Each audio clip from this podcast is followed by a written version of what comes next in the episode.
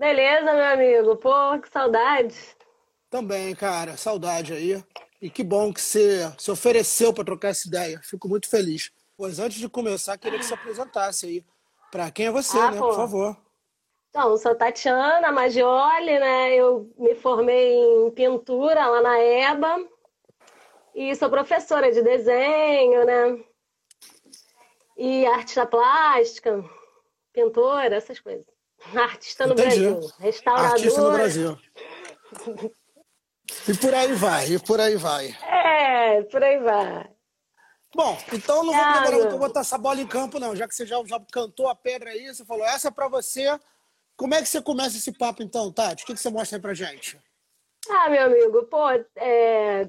essa minha paixão pelos quadrinhos aí tem muito a ver contigo também, por conta dos crashes do regaço, né? Pô, foi uma honra desde o início estar tá ali vendo você e o Thiago participando. Eu entrei nesse mundo do fanzine também, pô, me amarrei. Então, você falou para mim que queria pegar essa pauta de mulheres nos quadrinhos, representatividade, Isso. autoras.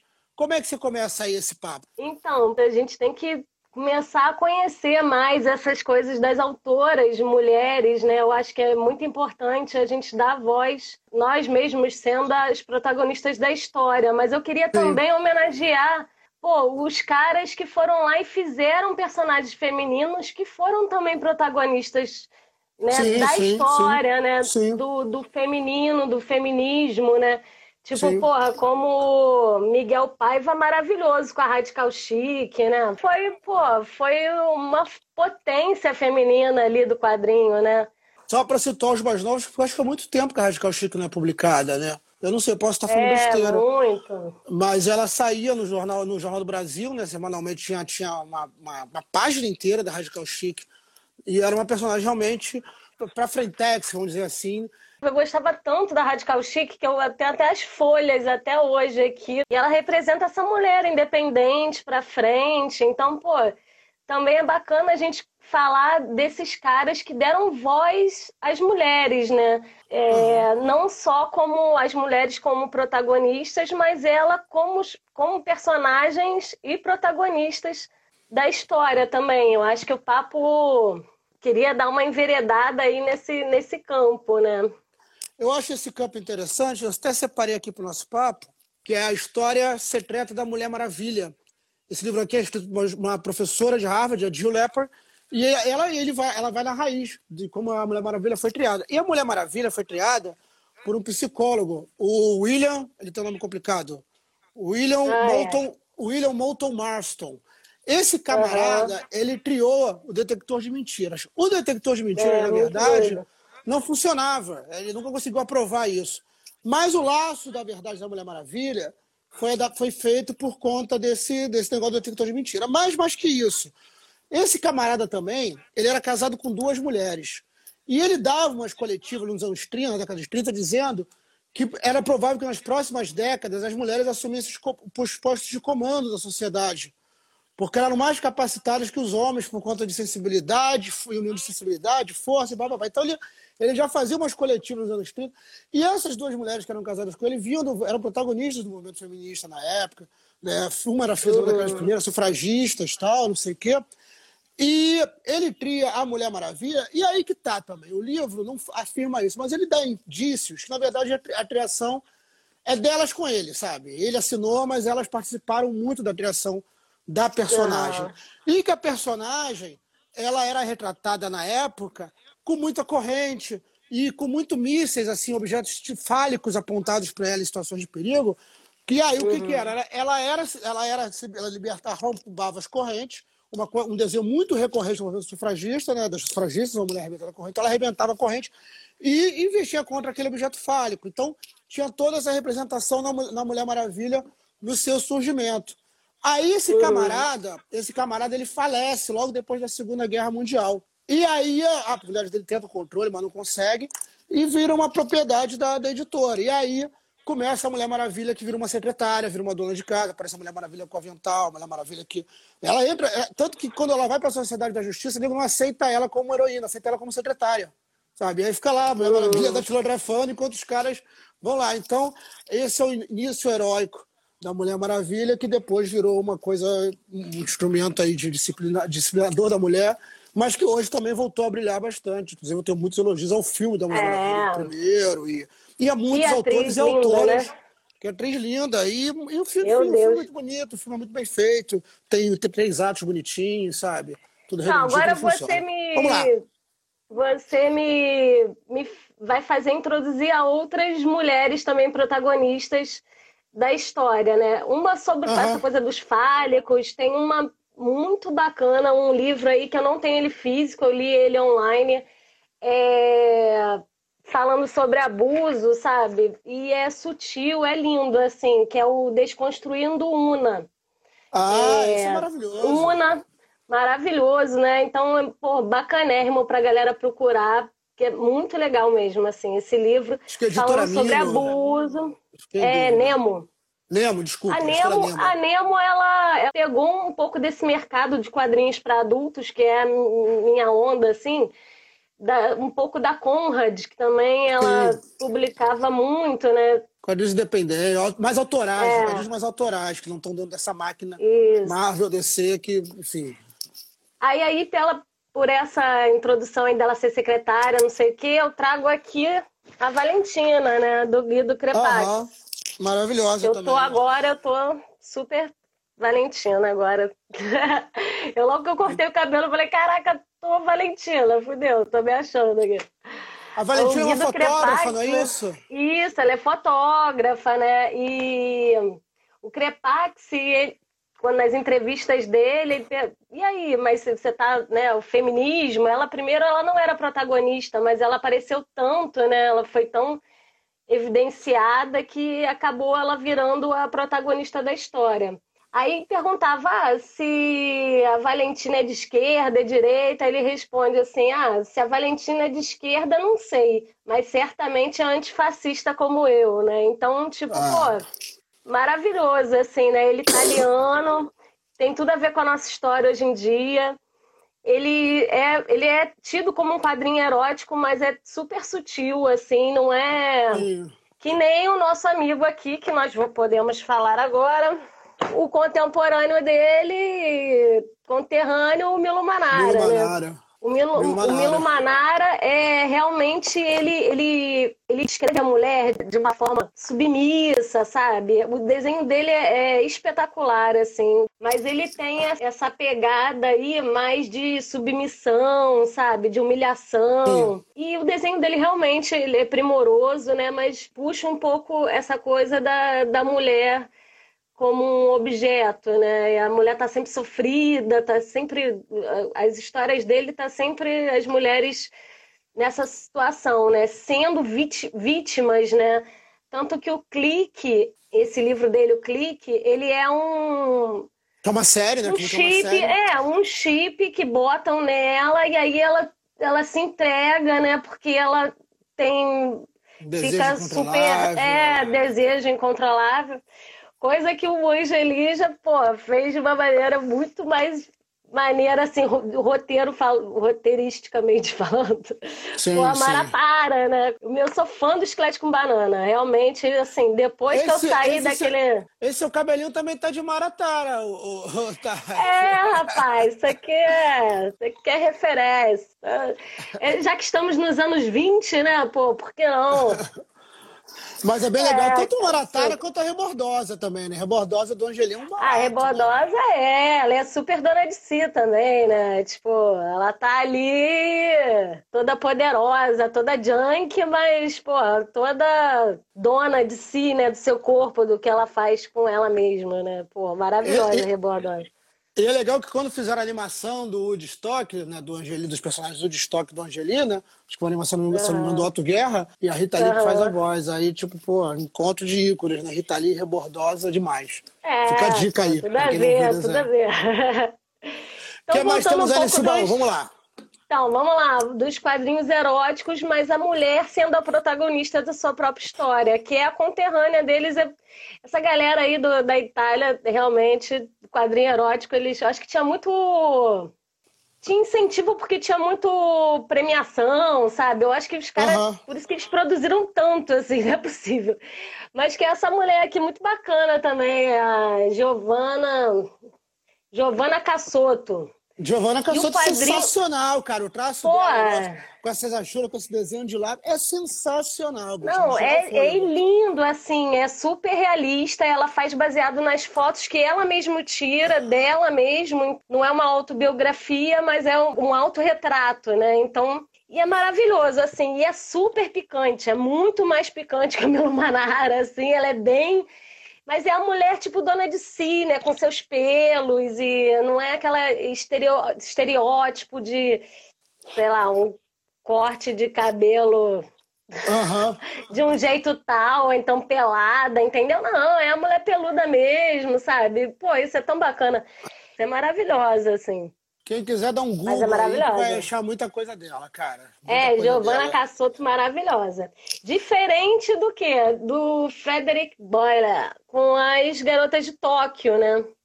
Que você vê que ele realmente é a visão dele, né? Da situação. É, da relação deles, ele não é abusivo nem nada, mas é da relação. Ele, ele contrata modelos que. Modelos não, né? Prostitutas ou ele bota um anúncio no jornal e chama as mulheres lá. E as que toparem fazer a sessão de fotos, e aí tem as tem transas dele também. Acredito que com autorização, tem até uma história que fala: "Ah, mas eu não quero que apareça meu rosto". Aí ele bota uma máscara. "Ah, mas essa pintinha", ela ele vai tirando. "Ah, e essas uhum. manchas de roxo". Aí ele bota uns gansos. Mó doideira assim. Mas você vê que a narrativa dele é a visão de um homem mesmo, né? Você você vê que ele tá é como se fosse a visão dele deitado, uhum, né? Você tá você tá você tá então, olhando, você tá com o olhar dele. A narrativa é toda é, você, através do olhar dele. É, através do olhar dele, diferente da Giovanna, que não, é tipo, ela faz, né, uma coisa você como espectador daquilo ali. Ele não, você tem que entrar meio que numa num, dentro do corpo de quem está produzindo o negócio, né? Então, uma visão meio masculina também desse tipo de, de quadrinho, assim, né? E temos mais autoras é, mulheres, né? Tem a Maitena, que é uma autora argentina, que é Mulheres Alteradas. Muito bom também. Ela tem várias séries, é, ela é tipo, ela vai, ela é uma coisa bem da, da, opinião dela mesmo, assim, sobre a vida, sobre as coisas, né? Ela faz bem do seu ponto de vista, assim, né? Às vezes é interessante, às vezes ela vai meio contra o movimento feminista mesmo, sabe? Ela meio que se contradiz, assim, nas suas ideias, mas é, você vê que é um ponto super... É um ponto de vista super válido, assim, né? De uma sim, mulher sim. botando para fora todo ela tem três filhos, um adolescente, um pequeno, né? Quando ela faz essa, essa série. Então, pô, muito bacana a Argentina também. E esses livros aqui, geralmente, eu compro onde? Naquelas feirinhas que rolam nas praças, né? Agora na pandemia, não, né? É, isso que eu ia falar. Cuidado com essa dica é, aí, pô. Né? Vai lá no Leblon. Não, mas, é, vai lá. Tomar cervejinha, valeu. Não, nessas feirinhas que rolam, tirando época de pandemia, assim, né? É, que rola assim no Cinelândia, Tiradentes, Copacabana tem também. Então, é, é, elas vendem muito esse tipo de, de quadrinhos aqui que eu corro atrás, né? Porque é são os que eu gosto, quadrinho para adultos. Aí vamos ver mais um pouquinho, analisar o Robert Crumb, né? Robert Crumb é o rei do quadrinho underground, né? O pai do quadrinho underground. Sim. E ele, esse livro aqui é meus, meus problemas com as mulheres. Sim. E é bem autobiográfico, assim, e é um cara meio loucão mesmo, sabe? O Crumb. Aí ele explica que é um cara né, de oclinho, que fica lá na dele, e aí ele vai passando o pé embaixo da mesa, aí a menina deixa, ele fica... E aí depois vai até chegar a filha dele, né? Que ele falou, meu Deus, meus problemas com as mulheres não acabam nunca, né? Mas é porque ele é um cara muito loucão, assim. Mas é interessante, é uma temática feminina. Ele desenha as, as aos, as amigas dele de adolescência, que ele tinha interesse, não sei, acho que nem pede permissão para mulher, sabe? É uma doideira. Peguei uns dados até interessantes para passar aí. De acordo com a Comic Policy, que analisa dado com base de interesse no Facebook, os consumidores de quadrinhos, as mulheres já passaram os homens, assim, tipo, 55% nos Estados Unidos contra 45% masculinos, 51% na Europa, né? E aqui no Brasil não tem esse dado, mas o público feminino, ele tá, hoje em dia, ele consome mais quadrinhos até do que o público masculino. E você Sim. não ter representatividade é complicado, né? Porque não é possível que, né, na época do Pasquim, não tivesse uma mulher que fizesse um. Né, não tivesse alguém para representar. Acho que isso a gente pode até voltar um pouco ao fanzine aqui, que foi uma produção que eu fiz com, com mais amigas, né? Isso vem muito assim do, do, do reflexo da minha época que eu fazia arte de rua. Eu comecei a fazer arte de rua e, tipo, eu chamava a galera, eu conhecia, né, através da galera lá do, do hip hop, skate, não sei o que, da minha irmã lá, as influências lá da minha irmã. E a gente ia para as baladas do hip hop e eu conhecia muito grafiteiro. E eu sempre falei, pô, eu também pinto, chama aí, não sei o que. Cara, Assim, dois amigos meus me chamaram. Foi o Daniel Malk e o Carlos Contente. Assim, dois amigos, eu consegui convencer Mas duas é. pessoas a pintar junto. E aí eu, eu acabei me conformando que pintar na rua para mim era sozinha, sabe? Então eu não tenho muito essa experiência de ah, juntar uma galera e, porra, vamos sair para pintar junto. Não tinha, cara, porque eles não chamavam mulher, não chamavam. Então, a gente começa a ficar meio rançosa, sabe? Eu não tenho essa coisa de, do pré, mas quando eu vejo que realmente isso acontece, a gente começa a ficar meio, entendeu? Então, eu vi meus amigos fazendo fanzine e nunca chamava as meninas. Aí a gente fala, ah, quer saber? Vamos lá fazer o nosso. E aí a gente fez um, um fanzine chamado Noias Cria. Olha todo aí. de corte colagem, todo de corte colagem. É Noias Cria. Aí vai, aí bota uma é Noi, Ais, mas não é Crio, tipo, querendo dar uma zoada nessa parada. E aí participou uma galera aqui, ó, Carlinha, Carol Xavier, Karina, Maria Ladeira, Paloma, Ana Vasconcelos. E aí teve três, três edições barato, do Noias Cria. É, pô, muito bacana. Isso aí vai, é, veio da influência ali do, do escracho. E depois a gente também fez uma oficina com Yuri Casais lá, lá no encontro de arte, lá, na, lá no Maranhão, lá em Sergipe. E aí depois o Andrei, lá da faculdade, deu um toque também falou, pô, Tati, é, bota o fundo preto, que aí vai ressaltar e na Xerox vai sair o mesmo preço, não sei o quê. E aí esse Noias Cria rolou aí, a galera foi produzindo vários fanzines, pô, muito bacana, cara. Aí começaram a fazer vários formatos, né? O Oxigênio, uhum. da minha amiga Carlinha. E a galera, assim, que nunca fez quadrinho, Carol Xavier, aqui, ela fez um gringo em Copacabana, sabe? É isso. A gente. Um gringo em Copacabana, era isso? Um gringo em Copacabana. O meu Como era é o sequela naquela. Hello, take a picture of me. Chá comigo, patrão. Perdeu, Playboy. É tipo um gringo. E era o seu? E qual, e, e, e qual era o seu? O meu era o sequela naquela. Era um homem e a mulher na cama, e aí várias Vamos sequelas lá, de, de sexo. Ah, tem aqui, ó. Opa, opa, liberdade é muito bom, mas tá faltando uma coisa. Aí, ah, o quê? Terminar de tirar a calcinha, tipo.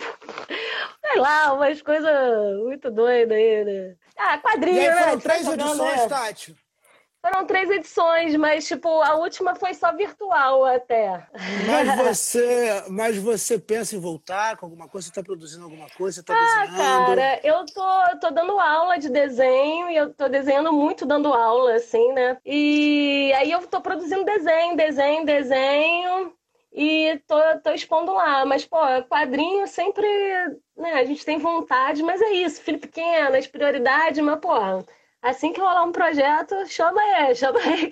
Não, é pô, isso, pode... tá precisando de representatividades aí. Né? Eu acho bem legal, cara. Acho bem legal essa, esse, essa produção, rever essas produções. É, o Ricardo, que a gente conversou semana passada, foi responsável pelo Rape Family Comics. E também é um cara que né, né a gente vai contar, mas uma história muito doida. Eles chegaram a ser processados por causa do do, Planet Ramp, né? Foram processados por formação de quadrilha, apologia às drogas, e aí isso deu um baque no processo criativo dele. Então ele ficou anos com isso parado e hoje ele pensa em retomar a atividade Porque, enfim, o momento que a gente está vivendo também, vamos ser franco, é um momento escroto, né? Então isso também aguça o nosso potencial criativo, a gente criar é, olhares sobre esse mundo novo, esse atual mundo, criar é, reflexões sobre esse atual mundo, né? E o quadrinho, ele sempre vai ajudar isso, né? De alguma forma, né? Ah, é, ele é um reflexo primeiro... direto ali, né? Exatamente, exatamente. Do que está acontecendo. Fala. Eu queria é, indicar para a galera seguir lá a Alice Pereira, Pequenas Felicidades Trans. Pô, uma pois é, mulher.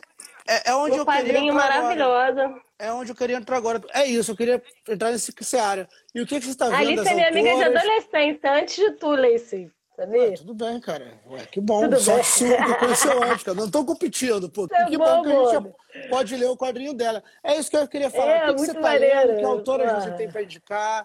É, que quadrinhos mais atuais você tem para indicar? Que autoras? Que, que, é isso que eu queria chegar, mas no momento hoje. É, então, é, eu agora, né, eu tô lendo muito online, né? Então, tô vendo os quadrinhos tudo online. Mas eu amo ter o quadrinho físico, né? Como deu para perceber aqui. Separei algumas algumas dicas aí é Persépolis, Persépolis da Marjane Satrapi. Mas são clássicos, é, né? É, então, isso é bacana, né? Pra galera ver qual é dessa.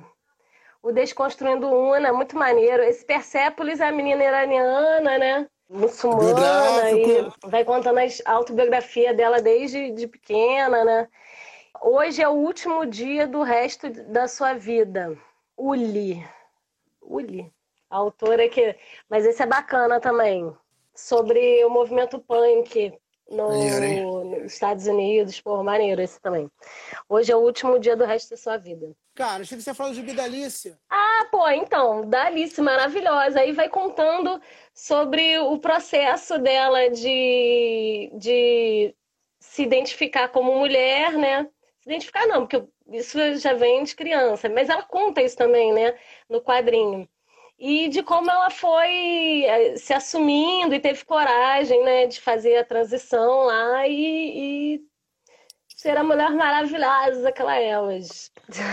Pois é, Pequenas é, felicidades estranhas. E, pô, e é bom que você compreende mesmo, sabe? Você lendo o quadrinho, você, você se, se identifica, pô, é, se, você, você fica com empatia, né, cara? Porque a gente não tem tanto, assim, conhecimento achei... sobre o mundo trans, né? Eu achei uma leitura genial, deliciosa no traço, deliciosa nas palavras. Ela tem uma coisa ali de ser uma leitura que ela é pedagógica, mas não é didática, não é um manual de comportamento. Então você consegue rir das situações, você consegue achar graça, você consegue, mas você consegue ver também o quão triste, o quão, é, é, enfim, e também você acompanha as vitórias, você torce por aquela personagem. Então é uma leitura muito boa. Eu confesso que ela, às vezes, quando bota a barraquinha no circulador, a primeira vez que ela botou, eu já comprei dois. Um ficou para mim, outro eu dei de presente. E tenho vontade. É daquelas, aquelas obras, é igual o Jeremias da Grafique Maurício de Souza. A Pequenas Visões é daquelas obras que eu tenho vontade de comprar um bolo e, sabe, já ir jogando no mundo. Assim, Sai distribuindo é... A nossa sorte, para quem está ouvindo aí, é que a Alice está mantendo uma página, né? O Pequenas Felicidades Trans, tá, ela está comentando. Então, quem quiser, segue. Tem drops do quadrinho lá e coisa que ela está criando também. Então, é, é, uhum. fica essa dica. Inclusive, ela não sabe, ah, mas ela é convidada para uma edição futura já. A Alice já está no catálogo, na, na, listinha aqui de pessoas que vão ser convidadas. Ela não sabe, mas eu já sei. Então, em breve, a Alice aqui vai com a gente diretamente falando de pequenas felicidades trans. Eu trouxe aqui uma clássica também, mas uma desenhista, que é curioso que ela desenhava o Incrível Hulk numa época que os, era uma redação tomada de homens ela se chama uhum. Marie Severini. Marie Severini e tem um traço lindíssimo. É, Bacana, enfim, E ela, ela, ela, ela, bota uma expressão também bem legal na cara do Hulk, assim, ela é bem expressividade.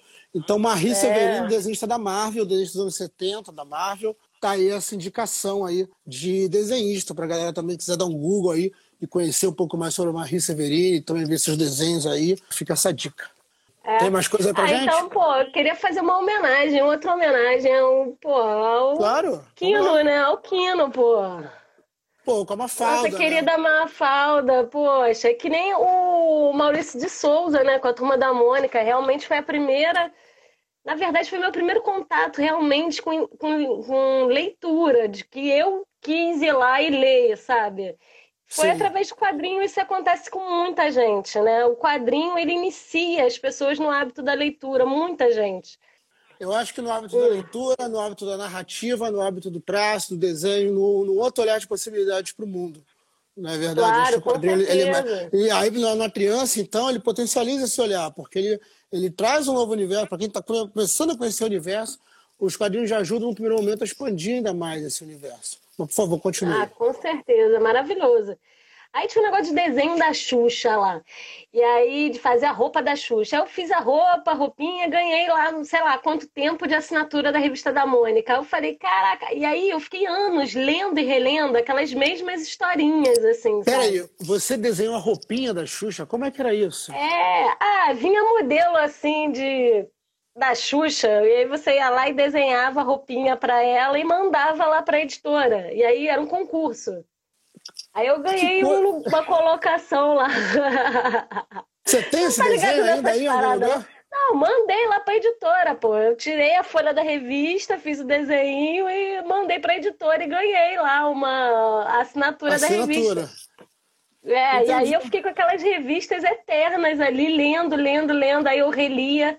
Chegava uma hora que minha mãe desligava a televisão, né? Falou, ó, se vira para dormir. Aí eu pegava, né, a revistinha e ficava lá lendo e relendo, aí ficava reparando, ah, a Mônica não tem pé, não tem dedo do pé, não sei o quê. Ficava viajando nos desenhos, né? Algum, alguma personagem da Turma da Mônica te chamava mais atenção? Você gostava? Ih, tem história desse aqui, dessa aqui. Ah, eu gostava sempre quando era a Tina, né? A Tina, o Rolo, aquela turma ali mais velha, né? que eu achava mais, mais interessante, assim, as intrigas dele, de pessoas mais. Eu ia mais Turma da Mônica Novo mangá aí, eu ia adorar isso. E aí isso incentiva super a leitura. E depois comecei a ler livros, né? E é isso. É, eu, apesar dela ser um pouco violenta, né? Ela sofre bullying, ela vai lá e revida, né? Ela é dona da rua por Hoje isso, que eu tenho né, filho, já, a abordagem já é bem diferente, né? Mas... A abordagem do gibi da Turma da Mônica suavizou bastante. Você tem várias situações, inclusive, que a Turma da Mônica não vive mais, né? Por exemplo, é. o Chico é. Bento não brinca mais com o Xirinho. O Chico Bento não tem mais arminha, aquelas arminhas de caçar passarinho, né? A turma da Mônica entraram mesmo vários entraram vários personagens, né, para de, diversidade, pra... né? É, diversidade, diversidade, cadeira de roda, Exatamente. né? E assim, por exemplo, a turma da Mônica hoje em dia não tem mais é, aquelas histórias que eles enfrentavam ladrão, ladrão entrava na casa, enfrentava a turma, sabe? Essas histórias assim foram deixadas de lado mesmo. Por uma questão de você é, lidando com fogo, né? Tinha muita coisa de fogão, com a Magali essas coisas foram deixadas de lado porque teve um entendimento, enfim, vão passando. É, afinal de contas, eram os anos 80, né? Pra é, exatamente. Eu acho que, na verdade, a maior conquista que os, os quadrinhos da revista do Maurício de Souza têm hoje em dia é vir o nome do roteirista e do desenhista da história, né? Porque quando a gente era pequeno não via, só vinha a Santa do Maurício. Se você procurasse no crédito, lá em Corpo 5, você achava, mas é, hoje em dia isso está no, no início da história, então é, eu fico muito feliz, porque vejo esses autores, essas autoras, esses desenhistas, esses desenhistas lá, com seu devido reconhecimento a cada início Ai, da história. Com certeza. Aí, provavelmente as crianças, quando forem crescendo, também com certeza vão guardando aqueles nomes. E aí, se esses autores se aventurarem em outros campos da Turma da Mônica, pode ser que essas crianças ou esses adolescentes sigam, né, é. né? Esses autores, né? Então, isso, isso que eu acho muito legal. Acho, acho que essa é a grande vitória da, na, no mercado, que ainda é um quadrinho que vende muito na banca, nos poucos quadrinhos que vende muito na banca, a Disney também vende bem. A Disney saiu da editora Abril, agora tá na, com a cultura. Ah, mas os, os, personagens da Disney, cara, eu nunca tive paciência com aquilo ali. E, e, realmente, e o lado feminino dos personagens da Disney são ridículos, assim. Tipo, é a Minnie de salto alto fazendo coisas, pô, horrível isso, sabe? Você vai comparar... A não ser, a não ser por uma curiosidade. Primeiro, assim, vou, vou, eu, eu, por acaso, eu ganhei uma assinatura da Disney quando eu era bem criança, assim. Uma das primeiras assinaturas que eu tive foi da Disney. Então isso acabou, acabou muito frequente. Óbvio que eu tinha os preferidos, que eu não preferi. Gostava, por exemplo, muito do Zé Carioca. Sempre gostei muito do Zé Carioca e gostava é, quando era aqueles super-heróis da Disney. Super Pato, Morcego Vermelho, eh, Super Pateta, isso eu gostava bastante. Mas o Brasil foi o único país que publicou o gibi da Margarida. E a Margarida, nesse gibi que era dos anos 80, era também um pouquinho para frente, era uma Margarida deslocada do dólar, até assim, meio que sem paciência. Até bem mais do que o Mini, né? Bem mais que a é, Mini, que, a Mini, que seria a personagem principal. ela vem ganhar publicação. É porque, na verdade, a personagem principal sempre foi a Mickey, mas o campeão de vendas nas bancas do Brasil sempre foi o Pato Donald. As vendas do Pato Donald superavam as vendas do Mickey. E o Pato Donald tinha aquela lenda porque foi a, o Pato Donald que inaugurou a Editora Abril. A primeira publicação da Editora uhum. Abril foi o Pato Donald. Então, nos anos 80, se cria esse gibi da Margarida, até porque a Editora Abril, ela perde a Turma da Mônica, que vai para a Editora Globo. Então, eles têm que criar alguns gibis, por exemplo, o Urtigão, da Disney, que era vendido nos anos 80, era para substituir a carência do Chico Bento. Porque o Chico Bento vendia bem na Editora Abril, então, pô, vamos pegar um personagem caipira e botar porque isso vende. Então, começa a fazer é, gibi do aqui no Brasil. E a Margarida, a, tem uma história aí que parece que a Disney, a matriz da Disney, torceu um pouco o nariz para essa Margarida aqui do Brasil porque era muito descolada para eles, era muito, muito independente. É, eu era muito independente, exatamente. Então, só no Brasil. E aí, eu, eu, aí isso eu não tenho certeza, mas eu acho que essa. Porque o Brasil, muita história que foi feita no Brasil da Disney era exportada. Eu não sei se esses gibis da, da, da Margarida chegaram a ser exportados, porque às vezes a matriz da Disney direcionava, falava, oh, não, essa parada eu não quero que seja publicada. Tinha um pouco esse. Ah, devia ter, né? Uma. Um é, mas assim, não, não era um controle tão rígido. Eu, é porque tem um podcast que eu fiz do universo, e lá tem um episódio chamado A Saga da Disney no Brasil. Recomendo a todo mundo ver. Foi com um cara que editou a Disney por anos, na editora Abril. Esse, esse podcast foi gravado antes da, já estar tá na Culturama, então no momento estava num limbo de publicação da Disney. Mas ele conta essas histórias, assim, que tinha interferência, mas não era tanto. Então, é, se permitia. Por, por exemplo, é, é, muitos países meio que torciam o nariz também para a história do Zé Carioca, mas óbvio, porque o Zé Carioca era, era um gibi muito com a cara do Brasil, era um gibi muito com o jeito do Brasil, com situações que em outros países era realmente difícil de entender se você não fosse brasileiro. Então, ah, é... é porque tinha sim, essa identificação, sim. achava, eu não sei, a Disney eu, eu não, sei lá, se tinha a Mônica e tinha a Disney, eu ia sempre na Mônica, assim, não, não tinha ah, nem. Sim, sim, eu sim. não tinha muita dúvida, entendeu? Disney eu tive um acesso ou outro e, pô, eram umas intrigas que não, não, me, não me. Eu não me identificava, não sei, não me identificava muito com as histórias, né, da Disney. Não tinha muita identificação, assim. O negócio era a turma da Mônica na veia. Aí depois já fui logo pro. já fui logo pro quadrinho adulto, que é a galera do esqueleto com banana, né? Que, pô, aí danou-se. Aí eu tenho coleção do esqueleto com banana aqui, Los Três Hermanos. É, Piratas do Tietê, né? É, Glauco, Laerte e Angeli. Descambei pra lá. Ah, isso aí, pô, isso aí são. É, bom, o Glauco já não tá mais entre a gente, mas tanto o Angeli como a Laerte continuam fazendo produções impecáveis até hoje. E se reinventaram, né? não quiseram assumir aquela coisa dos personagens. Os dois falam sobre isso na entrevistas, né? que não queriam sustentar aqueles personagens para sempre da forma como o Maurício de Souza fez. Né? Cumpriram sua missão, deram seu recado e agora eles fazem quadrinho de outra forma. Né? Então... É, virou uma coisa mais, um pouco mais charge, assim, né? Ficou uma coisa... É, pelo, pelo que eu tenho acesso, assim, não tenho mais acesso a, a, a histórias longas nem nada. São... É, mas assim, o Angeli trabalha muito com charge né? mesmo, mas ela acha ainda faz muita tira ainda, né? Tem uma produção quase uhum. diária, eu acho, de tira, sabe? Que ainda é impressionante também, ela fazendo diariamente e muito ácida, muito, pô, eu gosto bastante, cara. Continuo admirando bastante a produção da Laerte, assim. Às vezes quando eu boto tem fórum de quadrinhos, aí, ah, mas Laerte, ah, Laerte, não sei o que, né? Eu falo, oh, cara, genial, Laerte genial. genial, até que é a página que eu sigo lá no Instagram. É verdade, Laerte, genial, dica aí. Já ela é genial. Laerte genial demais. Laerte, meu coração. É, essa galera de com banana não tem. Pra mim, não tem. É isso aí, pessoal. Essa foi minha grande amiga Tati Magioli.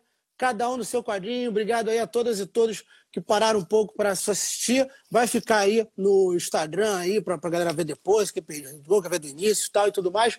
E semana que vem, Daniel Paiva. E essa semana tem podcast no ar com o Ricardo, com a Tati e outras coisas mais. Bom sábado para todo mundo.